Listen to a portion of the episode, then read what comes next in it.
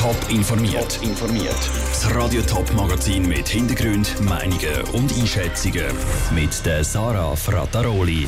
Wie es Sozialwerk Pfarrer Siebers im Fußbus Corona-konform macht und ob die Corona-Pandemie der Anfang vom Ende für die traditionellen Gemeinsversammlungen ist, das sind zwei für Themen im Top informiert. Der Appell vom Bundesrat Anfangsjahr war klar und deutlich. Bleiben Sie zu Hause, vermeiden Sie Kontakt mit anderen Personen. Und auch jetzt gilt wegen der höheren Corona-Zahlen wieder, wer kann, soll die bleiben. Für gewisse Leute ist das aber nicht möglich. Für die nämlich, die kein Zuhause haben. Für Obdachlose ist die kalte Jahreszeit im Moment also gerade doppelt schwierig. Es gibt aber eine gute Nachricht. Sozialwerkpfarrer Sieber kann das Jahr trotz Pandemie ein paar Leute empfangen. Statt dem Fußbus steht das Jahr beim Zürcher Strassenverkehrsamt aber ein Fußzelt. Wie das aussieht? Im Beitrag von der Selin Greising. Eigentlich findet die Obdachlose in der Stadt Zürich einmal im Sattelschlepper, im sogenannten Fußbus, einen Platz zum Schlafen. Dort ist es aber relativ eng und der Corona-Abstand kann nicht eingehalten werden. Sozialwerk Pfarrer Sieber hat darum das Jahr ein Fußzelt aufgestellt. Dort drin können obdachlose Personen mit dem Mindestabstand übernachten, erzählt Walter von Arburg vom Sozialwerk. Stellen Sie sich ein grosses Festzelt vor und dort drin stehen Doppelstockbett. Die Doppelstockbett erlauben uns eben auch die Höhe mit dem nötigen Abstand Leute einzuquartieren und das Bett selber haben wir dann auch noch mit Plexiglas voneinander getrennt. Neben Abstand halten gilt aber auch, Hände häufig und gründlich waschen und es gilt eine Maskenpflicht im Zelt. Nach jeder Nacht wird das Zelt gründlich desinfiziert. Und für die Leute selber, die bei uns dann äh, Schlafstelle suchen, die tun wir auch auf Corona-Symptome anschauen. Und wenn jemand so Symptome hat, tun wir sie isolieren.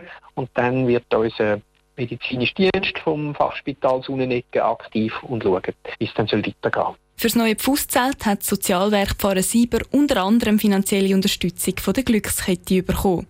Insgesamt hat es Platz für 30 Leute. Es ist laut dem Walter von Arburg möglich, dass sie je nachdem, wie viele Plätze sie brauchen, auch noch ein paar Matratzen ins Zelt hineinlegen können. Auch das ganz Corona-konform.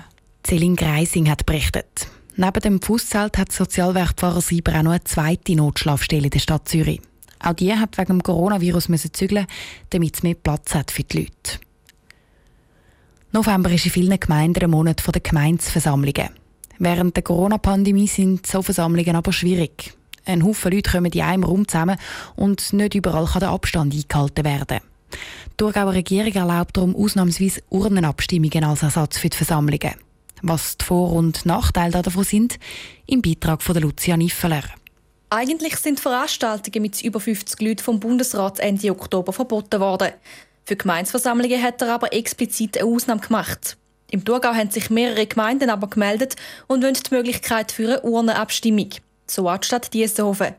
Der Stadtpräsident Markus Birk sieht bei der Urnenabstimmung in der Corona-Pandemie vor allem ein grosses Plus. Der Vorteil von einer Urnenabstimmung ist natürlich jetzt ganz klar, dass, dass man eigentlich sagt, man kann all denen, die jetzt irgendwie gewisse Ängste haben oder Vorbehalte haben zu einer Gemeindeversammlung in dieser Situation, dass die trotzdem können abstimmen an der Urne. Der Markus Birk betont aber, dass sie mit der Urnenabstimmung nicht in erster Linie mehr Leute anlocken wollen, sondern einfach Personen aus der Risikogruppe die Möglichkeit geben, mitzureden.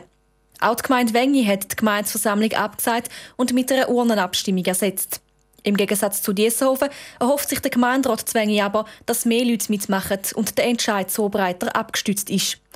Gleichzeitig geht mit der Abstimmung an der Urne aber auch ein Vorteil von der Gemeindeversammlung verloren, meint der Gemeindepräsident Thomas Goldinger. An einer Versammlung können die Leute nämlich über die Vorlagen diskutieren. Und dass man dann auch einzelne Geschäfte kann beantragen kann, dass man gewisse Budgetposten könnte ablehnen oder auch vielleicht eine Zustimmung artikulieren Da ist natürlich eine Urnenabstimmung nicht möglich. Da gibt es noch Ja oder Nein und man kann nicht einzelne Posten rausnehmen. Darum soll die Absage der Gemeinsversammlung auch eine Ausnahme bleiben. Nächstes Jahr sollen die Bürgerinnen und Bürger von Wengi, wenn möglich, dann wieder in der Mehrzweckhalle können über Gemeindeangelegenheiten abstimmen Der Beitrag von Lucia Niffeler.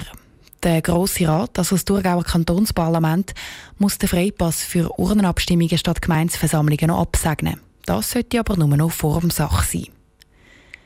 Wir bleiben gerade beim Thema Abstimmungen, wechseln aber vom Thurgau ins Zürcher Wieland.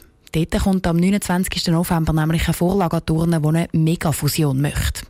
Aus den sechs Wieländer Gemeinden Adliken, Andelfingen, Henkert, Humliken, Kleinandelfingen und Talheim an der Tour soll eine grosse Gemeinde werden. Und die soll dann Andelfingen heissen. Die Fusion gewackelt aber. Die Hälfte der Gemeinden ist dafür, die andere Hälfte dagegen. Stefanie Brändle. Aus sechs Gemeinden soll eine werden. Das ist der Plan der Fusion im Zürcher Wieland.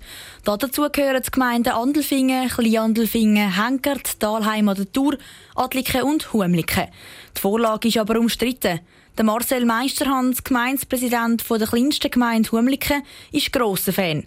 Sie kämpfen nonstop mit den Finanzen und die Grössen, die wir haben draussen, die Strukturen, die sind definitiv zu klein für die Zukunft. Sei das Verwaltungsgrössen, sei das Behördenmitglieder finden. So könnten nämlich die Behördenmitglieder von insgesamt 95 auf 17 abgeschraubt werden. Auch die beiden anderen kleineren Gemeinden, Talheim an der Tour und Adliken, würden das begrüßen. Trotzdem ist immer wieder die Angst laut worden, dass mit der Fusion die ursprünglichen Dörfer verschwinden. Das weil die Infrastruktur wie Verwaltung oder auch die Schulen könnten zentralisiert werden. Der Peter Lederach, Gemeindepräsident von Adliken, sieht das nicht. Wir sind uns gewöhnt, dass wir nur miteinander weiterkommen. Und bei uns geht auch heute schon jedes Dorf aneinander sorgt. Die Schule.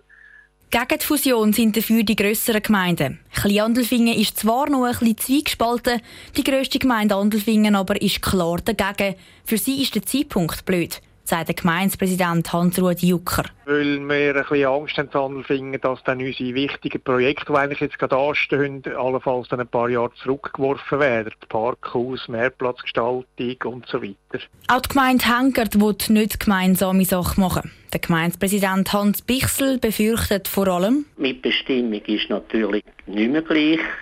Man kann nicht mehr direkt so Einfluss nehmen. Es könnte auch eine gewisse Animisierung stattfinden. Das letzte Wort hat jetzt die Bevölkerung der sechs Dörfer. Sie entscheiden am 29. November, ob sie alle zusammen zu der Gemeinde Andelfingen, der grössten Gemeinde im Zürcher Wieland, werden.